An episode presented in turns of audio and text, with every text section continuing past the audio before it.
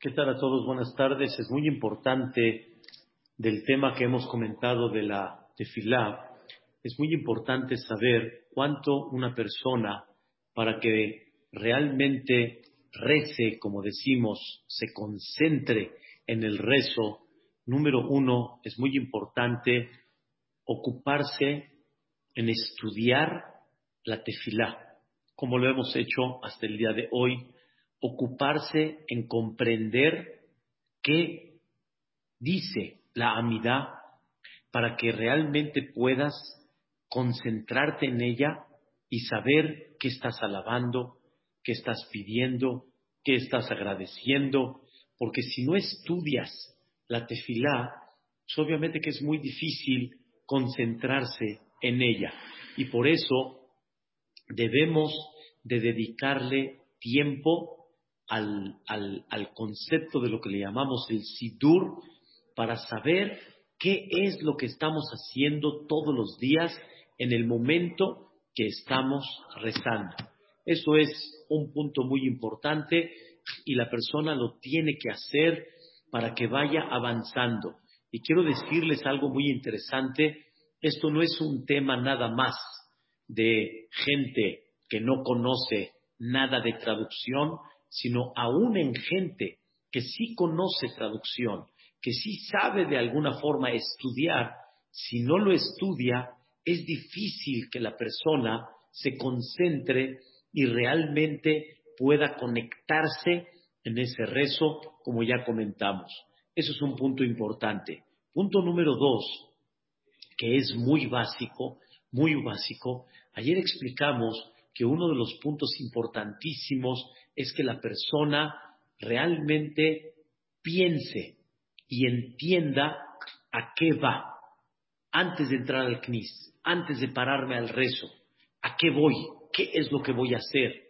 El pensamiento es muy importante para que la persona pueda realmente conectarse con ese rezo, para que la persona sienta esa conexión con Dios, para que la persona entienda que él es dependiente de Hashem Itbaraj, que él está dependiendo en cada detalle de la vida de Hashem Itbaraj, como platicamos ayer. Sin embargo, hay algo muy importante que nos puede ayudar mucho para que la persona pueda concentrarse todos los días en este rezo.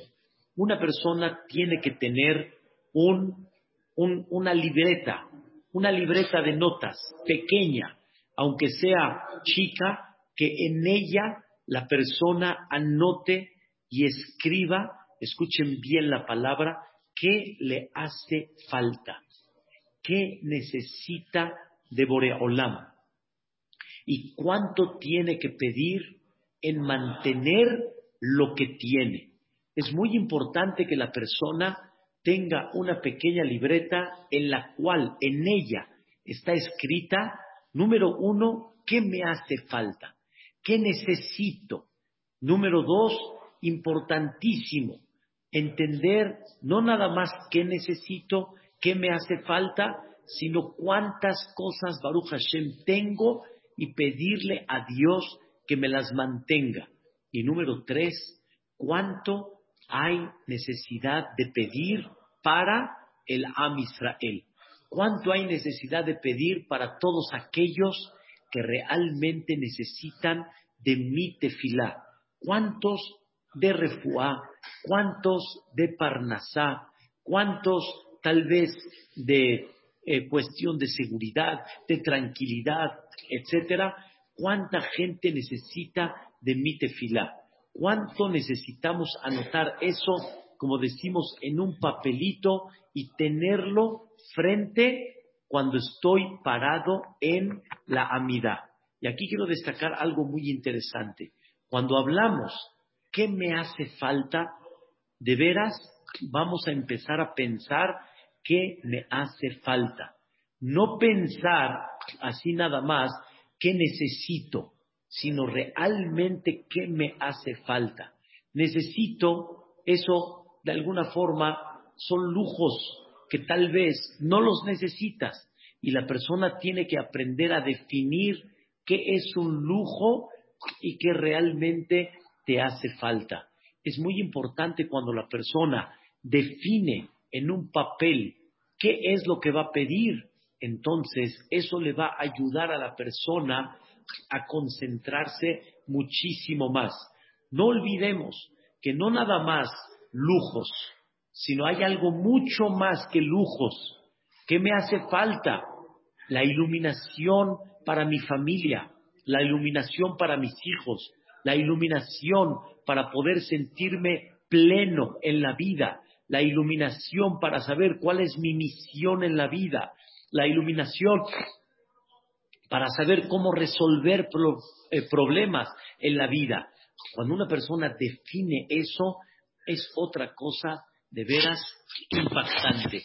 ¿Cuántas veces le has dedicado rezo a lo que realmente te hace falta y no a lo que son tal vez lujos o tal vez aunque tú lo veas una cosa muy básica, pero hay cosas que son más importantes. Entonces, vamos a empezar a tener en nuestro este, en nuestra carpetita, en nuestra libretita de notas, vamos a empezar a tener un poco de definición qué vamos a pedir tefilá, qué necesito, qué me hace falta, qué se consideran lujos, realmente cuántas cosas tengo que pedir que Dios me mantenga, que Dios me cuide, que Dios me proteja. Ese es el concepto principal de este, la manera como concentrarte en la tefilá. Y quiero decirles algo importante. Dentro de esas peticiones, pon cuál es más importante, cuál es más secundaria, cuál es primaria y cuál es secundaria, cuál es la primera y cuál es la segunda. Y de veras tratar de ubicarse en la vida. Ayuda mucho cuando la persona se presenta delante del papel y cuando la persona está analizando ¿sí? lo que él está pidiendo tefilá, eso ayuda muchísimo a que la persona al ubicarse, entonces su tefilá tiene otro aspecto y va a tener otra concentración. En una ocasión me acerqué con un jajam, con una persona, y me dijo, pídale jajam, pídale al jajam que pida por mí. Y le pregunté, ¿qué quieres que el jajam pida por ti? Y normalmente la gente habla mucho, mucho de parnasá y de salud. Pero la persona tiene que aprender que hay muchas cosas más en la vida, no nada más parnasá y salud. Hay muchas cosas, mucho más que la persona tiene que pedir.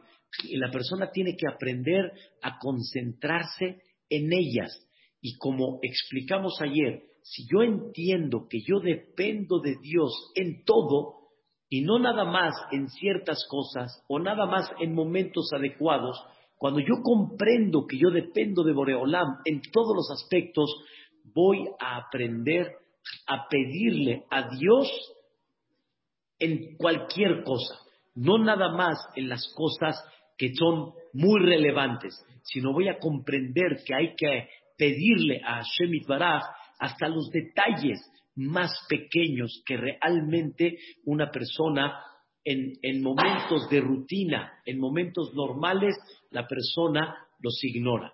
Es importante tenerlo eso pendiente para poder concentrarnos en el rezo. Hay algo profundo, pero vale la pena de todos modos mencionarlo. Antes, cuando era la época de Moshe Rabbenu, de Yoshua bin Nun, de este, los Nevi'im, los profetas, posteriormente Betamikdash. Toda esa época es muy importante saber que era una época que la gente estaba ubicada muy, muy clara. Era, era publicada muy clara. O sea, la gente tenía una ubicación que tenía que rezar. Sin embargo, cuando se destruye el Bet los grandes jajamín que le llamaban Anshne Knesset el parlamento grande, ellos editaron un contexto que nos acompaña hasta el día de hoy. Todo este contexto que es tefilá, Y no nada más este, la amidad de Hashem Sefatay Tiftah, sino todo en general, lo que decimos antes de cuántas verajot hay, cuántos kadishim hay posteriormente, todo lo hicieron Anshne Knesset Agedolá, el parlamento grande. Y dice uno de los grandes libros llamado Rafhaim Mivaloji, dice algo extraordinario. Aunque se ve que siempre la tefilá es la misma, la misma, porque son las mismas palabras, aparentemente es el mismo contexto, aparentemente es lo mismo que pedimos todos los días, pero sin embargo, como explicamos, dentro de esa amidad hay todo. Nada más hay que saber siempre encontrar la verajá exacta para pedir sobre lo que tú necesitas. Pero hay algo más que eso todavía. Esas palabras son las palabras universales para toda la vida. Les voy a dar un pequeño ejemplo. Así como la computadora, las teclas de la computadora son universales y son las teclas que se quedan todo el tiempo. La A tiene que estar de este lado, la J de este lado, la P de este lado, la R de este lado. Y así todos los comandos que hay se quedan universales y con ellos yo voy a hacer todo lo que necesito hacer y con estas teclas puedo mover sin fin de cosas. Igualmente tenemos que saber que las palabras de la amidad aunque se vean las mismas, aunque se vean eh, repetitivas mañana, tarde y noche, y durante años y años de vida que ha tenido Am Israel, dice Rabhaim Balojin, estas palabras son las que los Jajamim editaron, que con ellas avanzamos lo que Dios quiere que avancemos.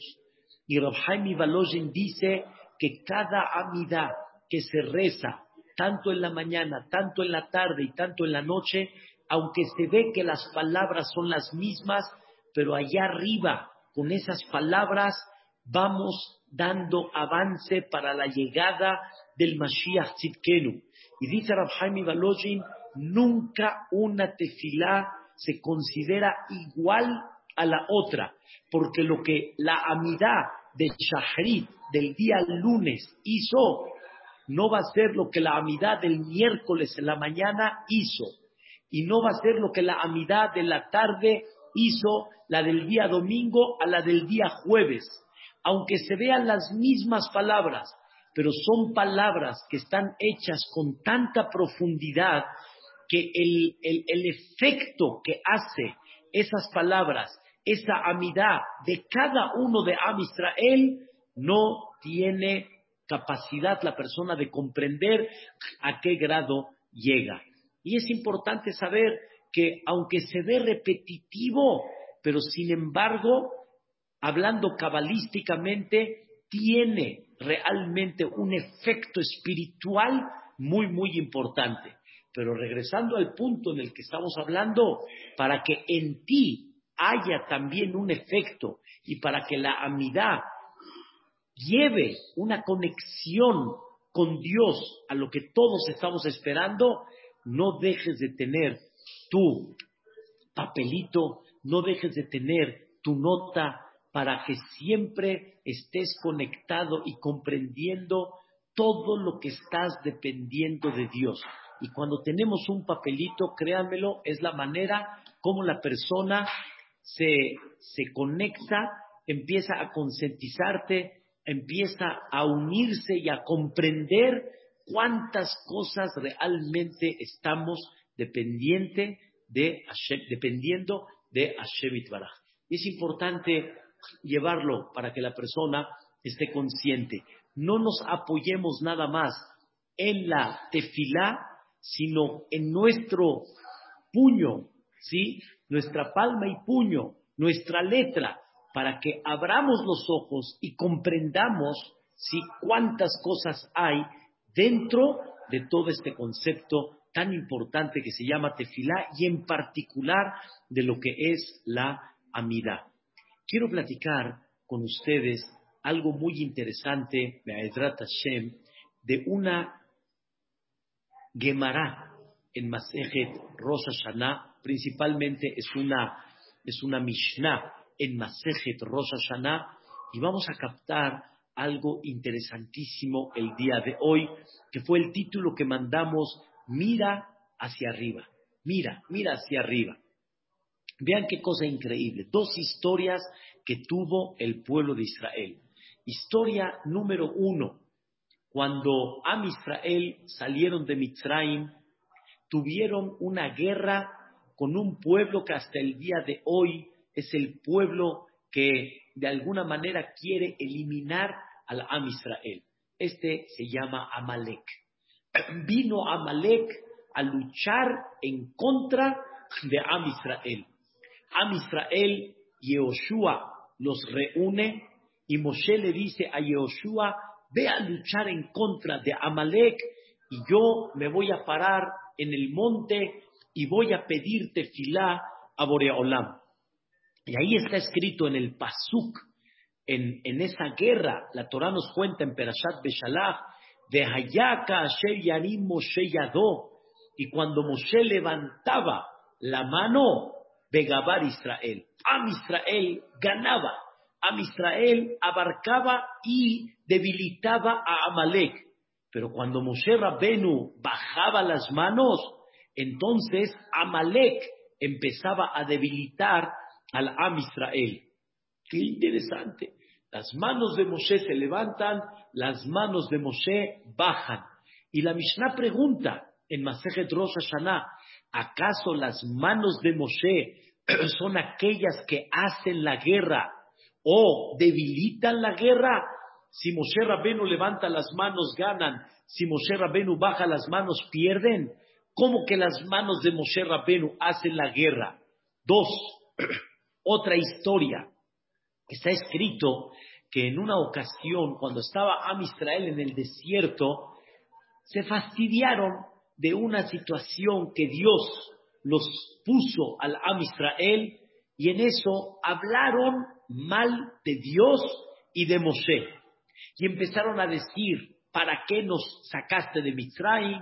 No tenemos más que un pan seco. Y hablaron mal principalmente de Dios, como que dando a entender que Dios los está fastidiando. Así cuenta la Torah en Perashat Hukat. Y en ese momento Dios dice, ah, te estoy fastidiando. En ese momento salieron las serpientes. Salieron las serpientes. Las serpientes esas que de forma natural estaban en el desierto, salieron. Y Barminan empezaron a morder al Am Israel. Y Barminan, enfermos, Dios no lo quiera, gente que está falleciendo. Vayamot Am Rabni Israel. Y empezó a morir mucha gente de Am Israel. Y en eso le dijeron a Moshe, Hatanu, pecamos, perdónanos, por favor, Hatanu. Y Dibarlu Bashem, Babach hablamos mal de ti y hablamos mal de Boreolam. Pídele a Boreolam. ¿Qué hizo Moshe Rabbenu? Pidió tefilá y, este, y Dios le dijo este concepto. Escuchen bien. Vayomer Hashem el Moshe, seraf. Pon una serpiente de cobre. O sea, haz una figura de serpiente, es una serpiente de cobre, y ponla en un lugar alto, como si fuera un estrado, y todo el que la serpiente lo muerda, que mire a esa serpiente de cobre y se va a curar. Y así fue, así lo hizo Moshe, y entonces todo el que miraba se curaba. Quiere decir, Dios no les quitó la serpiente, sino Dios les puso una serpiente de cobre, y si la serpiente se acerca y te pica, te muerde, entonces Barminan estás en peligro, mírala esta y te vas a curar. Así nos cuenta la Torá que sucedió en aquella época. Pregunta la Mishnah, ¿acaso la serpiente de cobre es la que cura? O sea, la serpiente de cobre es la que manda la refuá y de repente ¿a dónde quedó Dios? ¿Cómo? ¿Desde cuándo la serpiente de cobre es la que cura? Entre paréntesis, por eso el símbolo de una ambulancia es una serpiente, porque en la Torá la serpiente era una manera que la persona miraba y Dios lo curaba. Entonces, ¿qué significa? Dos preguntas. Número uno, ¿qué significa que si Moshe levanta la, mano, entonces Am Israel gana? Si Moshe Rabenu baja la mano, Am Israel pierde en la guerra con Amalek. Pregunta número dos, ¿qué significa la serpiente de cobre? Que si la miras, te curas. Si no la miras, no te curas. La serpiente es la que cura o la que no cura. Dice la Mishnah en Masejet Rosh. Cuando Moshe levantaba las manos, a Israel mistaklim klape mala. Miraban hacia arriba y doblegaban su corazón hacia Boreolam, hacia, hacia nuestro Padre Celestial. Entonces ganaban.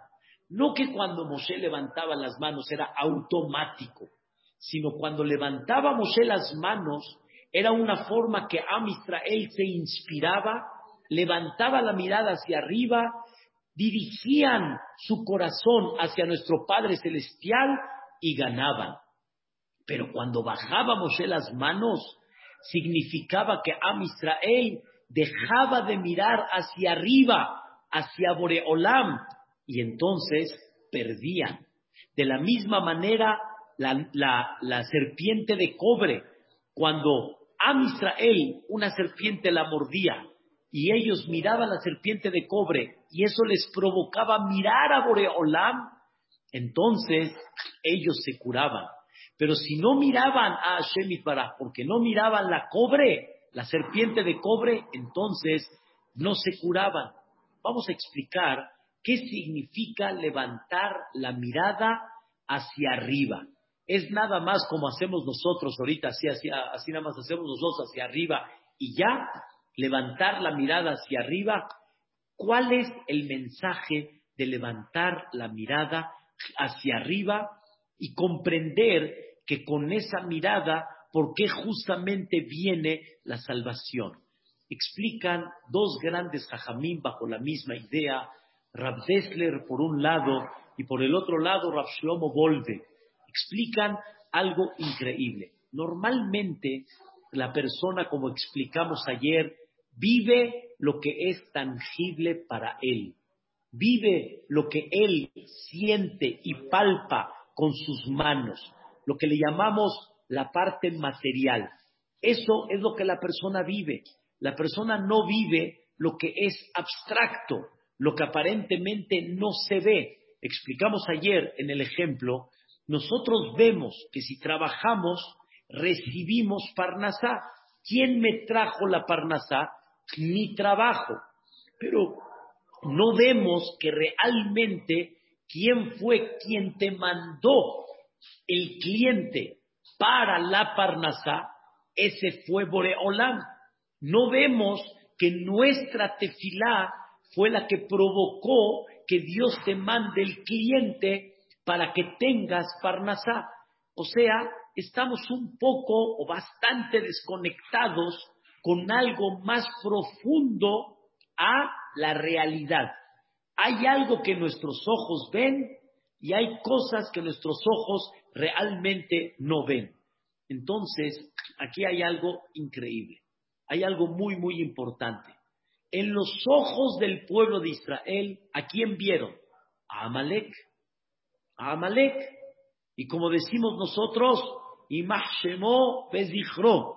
¿A quién vieron? A Amalek, malvado, villano, cruel.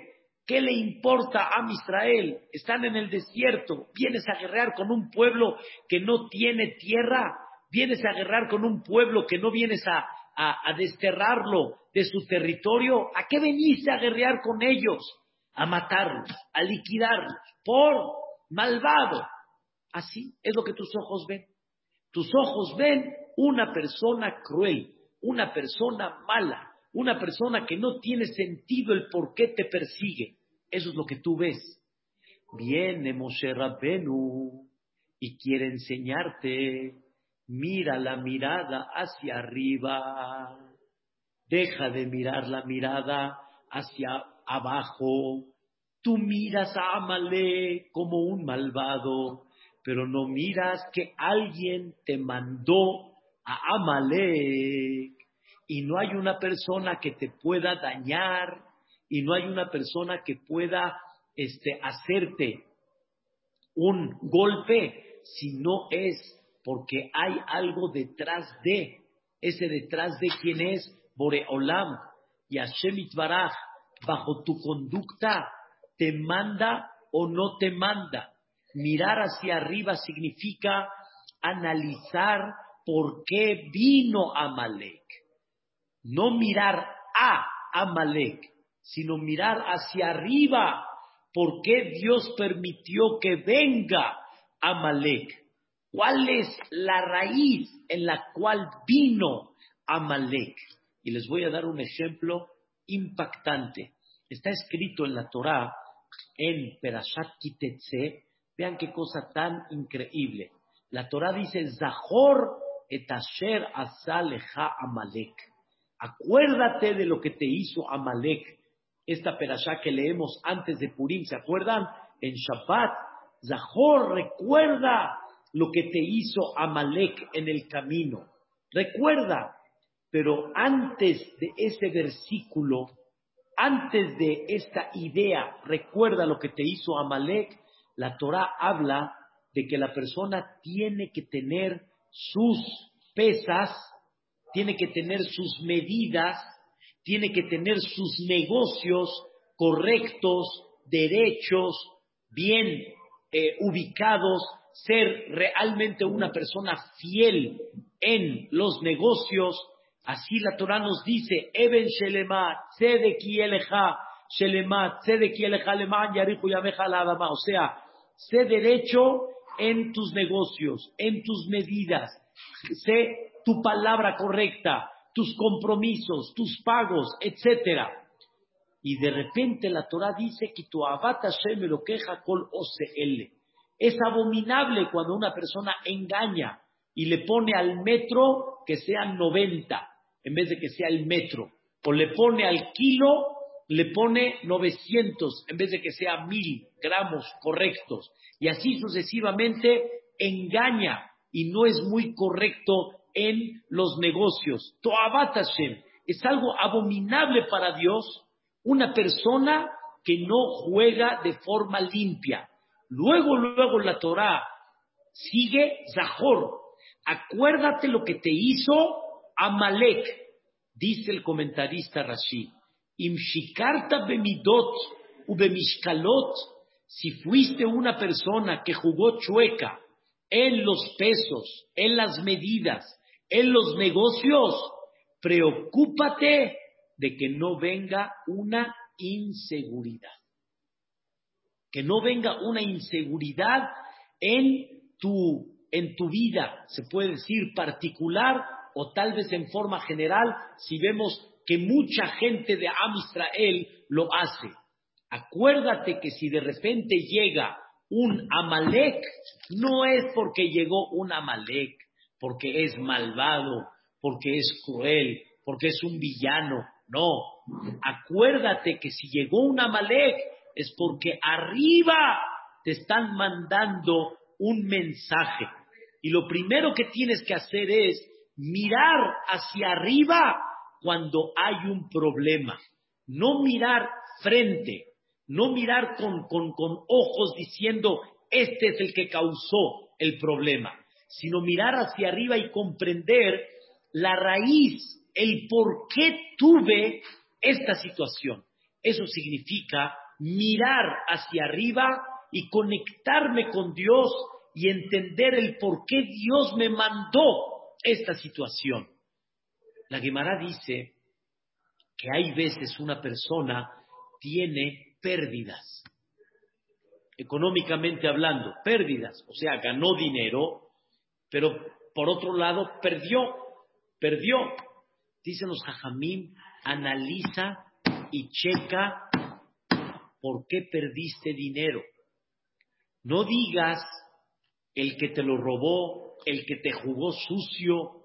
Tienes que entender que si perdiste dinero, hay algo que de alguna manera no está bien en tus negocios o pueden haber otras causas también interesantes sobre esto. No hay así, perdí por perder. Cuando una persona pierde, hay algo arriba. Entonces, tienes una de dos, mirar hacia abajo, mirar terrenalmente o mirar hacia dónde, hacia arriba. Y cuando miras hacia arriba y empiezas a analizar cuál es la causa por que Dios permitió que reciba esta circunstancia, entonces empiezas a cambiar, empiezas a cambiar. Uno de los grandes personajes de Am Israel fue David Amelech. David Amelech tuvo muchos contratiempos en su vida, muchos, pero no tenemos idea cuántos tuvo David Amelech contratiempos en su vida. Y hay muchas opiniones que David Amelech falleció en Hagashavuot. Por eso el aniversario de David Amelech ya está pronto. Próximo lunes en la noche, este domingo en la noche, perdón, lunes es el aniversario de David Amelech. David Amelech tuvo una persona que lo, le dijo, como decimos aquí, hasta la despedida. David estaba de por sí angustiado, se estaba escapando de su hijo que lo estaba persiguiendo, le quitó el palacio, le quitó el poder y hubo una persona llamada Shimei Ben que maldijo a David Amelech en una forma muy dura y como diciendo, oh, ahora sí, te tocaba lo que tú le hiciste a Shaul Amelech. Una historia. Y los súbditos de David Amelech querían agarrar a Shimei Ben y querían, como dicen, acabarlo por la manera como estaba hablando en contra de David, que era Melech. Y en eso David Amelech dijo, déjenlo, déjenlo. Hashem amarlo kalel. Palabras de David Amelech. Dios le permitió que saque estas palabras y Dios quiso que yo escuche estas palabras. En otras palabras, Dios quiere que yo escuche para que recapacite en algo. La naturaleza del hombre, ¿cuál es? Cuando escuchas que alguien te está, Dios no lo quiera, maldiciendo, te está dando algo que es muy doloroso, la persona se despierta en coraje, la persona se despierta en un sentimiento de rencor muy grande. ¿No es así? ¿Es lo normal? ¿Es lo normal? La, la naturaleza de la persona, ¿sí? La persona tiene, y la persona, aunque tal vez no pueda llevar a cabo su rencor o su coraje, pero adentro siente y dice, este es un no sé qué, mira cómo me humilló, mira todo lo que hizo, mira delante del público qué fue lo que expresó, eso es la naturaleza cuando una persona lo ve como, aquí, abajo. Pero cuando una persona comprende que todo tiene, hay, como le llaman en español, causa y efecto. La causa eres tú. El efecto es lo que recibiste. Y no es él, sino empieza a levantar la mirada hacia dónde? Hacia arriba y comprende el por qué Boreolam o cuál es el mensaje que Hashem Itbaraj te quiere mandar por medio de esto. Eso es lo que Moshe Rabbenu quiso enseñarle al Am Israel. ¿Quieres avanzar en esa guerra de Amalek? Levanta tu mirada hacia arriba, une tu corazón con Dios y comprende cuál es tu falla y entonces vas a avanzar. Pero si baja Moshe las manos, significa que Am Israel está mirando terrenalmente, mas no Dios qué está esperando de ti. Entonces, en vez de que avances, retrocedes. De la misma forma fue lo que sucedió con la, la, la serpiente de cobre. La serpiente de cobre. ¿Qué fue lo que hizo Am Israel? Se quejó con Dios. ¿Por qué se quejó con Dios? Explicamos como que sintieron que Dios quiere fastidiar al Am Israel en el desierto. Y no es así. No es así. Dios no quiere fastidiar al Am Israel en el desierto. Y entonces dijo Dios, o sea, te estás quejando como que dándome a entender de que no estoy viendo por tu bien, no te estoy protegiendo, no estoy viendo las cosas productivas hacia ti. Entonces, dice Boreolam, te voy a enseñar de qué te he salvado casi más de, de 38 años en lo que has estado en el desierto. ¿Qué hizo Dios? Liberó las serpientes. Saben ustedes que cuando Am Israel estaba en el desierto, ¿sí? estaban protegidos por las nubes celestiales. No era nada más una protección de sol, una protección de piso, una protección de montaña, sube y baja. Era una protección también de todas las cosas que existen en el desierto que no, no las vieron, no, no las conocieron. Serpientes, animales salvajes, todo lo que hay en el desierto, no tuvieron ni idea de lo que hay porque estaban protegidos con los Ananea Cabot, con las nubes celestiales. Pero llegó un momento, en esa época en el desierto, que a Israel, Dios los hizo retroceder, los volvió otra vez a caminar para acá, y Am Israel sintió como que Dios los está fastidiando, caray, ya, de una vez, como decimos aquí en México, al grano, ya directo, no vamos a entrar en Israel, ya. Así sintió Am Israel, pero no más lo sintió, lo habló. Y como dice la Torá, que hablaron de Dios y criticaron la conducta divina. Y dijo Dios, ah, tú estás pensando que quiero yo, de alguna forma, fastidiar tu paciencia, que, no quiero tu bien, que quiero cansarte. Limpió la generación, ¿no? ¿Ah? Limpió la generación. Sí, limpió y con todo y eso, en esa generación nueva, también volvieron otra vez a quejarse en esa parte. Entonces Dios dijo, perfecto, no hay problema. ¿Qué hizo Dios? Liberó a las serpientes. No dice la Torah mandó las serpientes, sino las liberó. Hagan de cuenta que los Ananea Cabot ya no protegen, ya no protegen. Entraron las serpientes y Amisrael dijo, ¿qué es esto? Y Dios dice, ¿ya viste? ¿Ya viste lo que te protegí? ¿Ya viste? Y todavía te quejas. Todavía te quejas. En eso llegó a Amisrael y le dijo a Moshe Rabbeinu, pecamos. Hablamos mal de Dios, pecamos. Dijo Dios, de aquí en adelante vamos a poner una, una serpiente de cobre. Le dijo Moshe, le dijo Dios a Moshe, fabrica una serpiente de cobre que es el símbolo de, de curación y la serpiente ya no va a alejarse. La serpiente ya va a estar en el desierto, pero de alguna manera ahí está. Y sí va a poder atacar. Pero cuando ataque la serpiente, ¿quieres salvarte? Mira la serpiente de cobre. ¿Para qué? Aquí tengo que mirar la serpiente de cobre. Para que sea como un símbolo que te acuerdes quién mandó o quién quitó. ¿Quién mandó? Dios. ¿Quién quitó? Dios. ¿Quién protegió? Dios. Es nada más la serpiente esa como un símbolo para que te acuerdes y sepas eso, cómo Dios te está protegiendo. En el momento que te acuerdes de eso, entonces ahí vas a tener esa protección. Otra vez la misma idea que platicamos al principio. ¿Cuál es la idea? No veas la parte terrenal. Levanta tu mirada hacia arriba y comprende la causa, el por qué sucedió esta situación.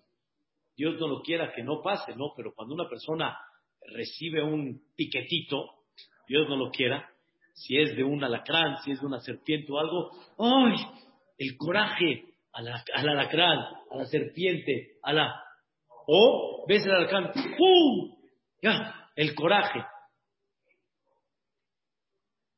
¿Y qué pasó allá arriba?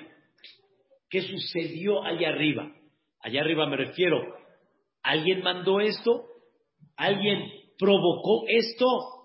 ¿O nada más estás mirando la parte terrenal? Dice la Mishnah en Masejet Rosh Hashanah, como fue lo que hablamos, la persona tiene que aprender, ¿sí? Que no es lo que tú ves, sino es lo que allá arriba están mandando. Y con eso la persona empieza a entender muy diferente la vida. Ver una vida no como se ve, sino ver una causa y efecto de una manera más clara. Y cuando uno trabaja esto, puede conseguir cosas impactantes. No hay causalidad, hay causalidad. Hay causalidad. La causa y el efecto. Una vez este, estaba yo en la carretera, fuimos a un, a un, a un lugar lejos con la familia y entonces, ya saben, nos pasa que nos gusta la adrenalina de la velocidad y nos gusta acelerarlo un poquito, pero a la señora no le gusta mucho la aceleración. Espero que no sea un mito para ustedes, pero de alguna forma es, es al revés. pero la persona este, le gusta y le- ve despacio. Y muchas veces, en vez de entender el mensaje, en vez de comprender un poquito la idea, la persona a veces se molesta, como diciendo uno, caray, aquí hay uno que está en el volante, aquí hay uno que tiene el volante en las manos, o sea, ¿qué? No estoy pendiente, no, o sea, nada más la única que se dio cuenta eres tú, yo no me percato de lo que está pasando. Llegó un momento que lo expresé, lo expresé. Ja, pasó. Pasó, pasó como media hora más o menos y de repente en un tramo que era como tipo carretera y ciudad, me detiene la policía por exceso de velocidad. ¿sí? Lo último que estaba yo esperando era que me diga estas palabras. Te dije. Era lo último que no quería. Créeme. Pero por otro lado, si les descubro, no tenía la menor duda que Boreolá me mandó un mensajito. Entonces, estaba yo tranquilo, no estaba alterado, y estaba yo diciendo, gracias Boreolá, gracias por el mensaje, el mensaje que me diste. Pero ahora, ¿cómo salgo de esta, mano? El mensaje, ya lo entendí, pero yo digo, bueno, pero, pero, pero ¿cómo salgo yo de esto ahorita? Al que me quiere quitar la licencia, al que me quiere... Le digo yo, levánteme la multa y el señor, ¿qué creen? Uno de mis hijos, ahí pequeño, empezó a llorar y empezó a decirle al oficial, ¿qué le va a hacer a mi papi? ¿Qué le va a hacer a mi papá? Por favor. Yo no le dije nada, ¿eh? Nada, yo no le dije nada. ¿Qué le va a hacer a mi papá? Y en eso el oficial, hagan de cuenta que me ignoró, se metió así y le dijo, ¿por qué lloras? Es que, que no voy a hacer nada a tu papá. Y empezó a explicarle, pero es que tu papá tiene que entender que hay que cuidarlos a ustedes y no puede ir en exceso de velocidad y no debe de aumentar la velocidad y debe de comprender que hay un reglamento hasta qué velocidad te da el permiso, en qué lugares más, en qué lugares menos. Y así empezó a darle musar a mi hijo. Empezó a darle musar a mi hijo, recapacitación. Y en eso le dijo, y para que veas que no tengo ninguna mala intención, dice, no le voy a hacer nada a tu papá, lo voy a dejar ir y espero que haya aprendido el mensaje. Y yo diciendo a Boreolam, ay Boreolam, qué grande eres. Mandaste a mi hijo, nunca me hubiera pasado una cosa así.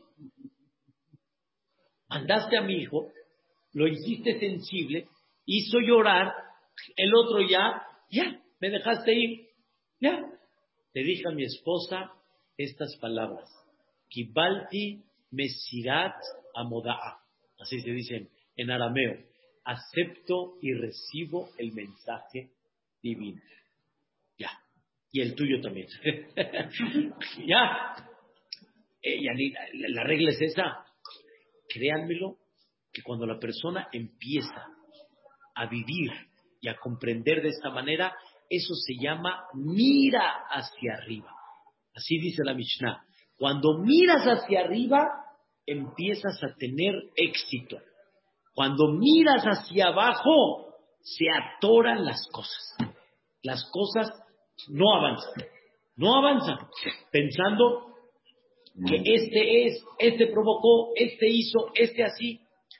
Si supiéramos y si entendiéramos que aún las cosas que realmente no están en tus manos, para nada, también Dios las maneja. Y empezar a levantar la mirada hacia arriba, en el país que vives, el gobierno que tienes, la seguridad que tienes, ¿quién es todo? Allá arriba. Hay una causa y efecto. No hay nada que venga así por venir. Si hay un gobierno en el que está, si hay una seguridad o inseguridad en la que está, levanta la mirada hacia arriba. Y entonces vas a empezar a entender, porque hay gente que dice, Alan, pues yo qué puedo hacer. Hasta ahorita hablamos las cosas que están como que en mis manos, pero hay cosas que no están en mis manos. Y la respuesta es ¿cómo? También está en tus manos. Tefilá no es nada más para lo que tú vas a hacer en la vida. El trabajo, los negocios, la educación, etc. La, la también son para las cosas que no están en tus manos en absoluto. Nada. En tus manos no están. Nada. Ni guerrear, ni trabajar, ni nada. Por ejemplo, la tranquilidad del negocio. Una tormenta. Un, este, ¿cómo se llama? Un terremoto, etcétera. La tefilá de la persona tiene tanto efecto que mueve. ¿Por qué la tefilá mueve? Porque todo Dios mueve. Si hay cosas que yo muevo y hay cosas que no están en mis manos, pues la esto, ¿no? Pero si entendemos que todo Dios lo mueve, tanto lo que tú haces y tanto lo que no haces, todo Dios lo mueve, entonces la tefilá es para todo y todo se puede mover. Si tendríamos fe en nuestro rezo, créanmelo, hubiéramos movido mundos, como dicen. Si tuviéramos fe en nuestro rezo, si tuviéramos fe en la capacidad de nuestro rezo, tendríamos que juntarnos toda la Keilah de México el 6 de junio, junio, ¿no? 6 de junio, en las votaciones y pedirle a Shemit Si tendríamos fe, y no nada más fe, más profundo, si tendríamos fe que Él es el que está manejando todo. Y Él lo puso ahí. Él lo puso. Porque él, porque lo puso. Eso, Él lo puso. Y cuando Dios quiso que paró este quietecito, estuvo quietecito. Y cuando Dios quiso que el país esté con verajá, hubo verajá. Pero deja de estar canalizando las cosas, escuchen bien, a lo terrenal. Canaliza las cosas a dónde? Hacia arriba. No está el país como está por, sino como Dios quiere que esté el país así, por eso Él está ahí. Y si Dios quiere que esté bien el país, aún estando Él ahí, el país va a estar increíble. Dios mueve todas las piezas. Dios tiene los corazones, Dios tiene la, seguridad, Dios maneja todo. Si tuviéramos fe en eso y levantaríamos nuestro corazón allá arriba, entonces el mundo sería otro. Ojalá que Bedrat Hashem comprendamos este concepto, levantar el corazón hacia arriba y entonces vamos a entender la, la capacidad de nuestro rezo hasta cuánto puede llegar. ¿Pero por qué? Porque te diriges a aquel que realmente mueve todo. Por muchos que decimos, Ala, que me incluyo muchas veces, aterriza, sé realista, no exageres, exacto. Eso quiere decir que nos falta esa emuna real en quién es el que maneja, por lo que explicamos el día de ayer. Entonces, si vamos a comprender esto, creo que vamos a poder cambiar mucho más nuestro concepto de tefilá y así vamos a unirnos más a Shemit Baraj. Causa y efecto. Amén, ve. Vamos a ver lo que trata Hashem a decir Katish, primeramente Dios. Muchas gracias a todos, todo lo bueno, Vedrat Hashem.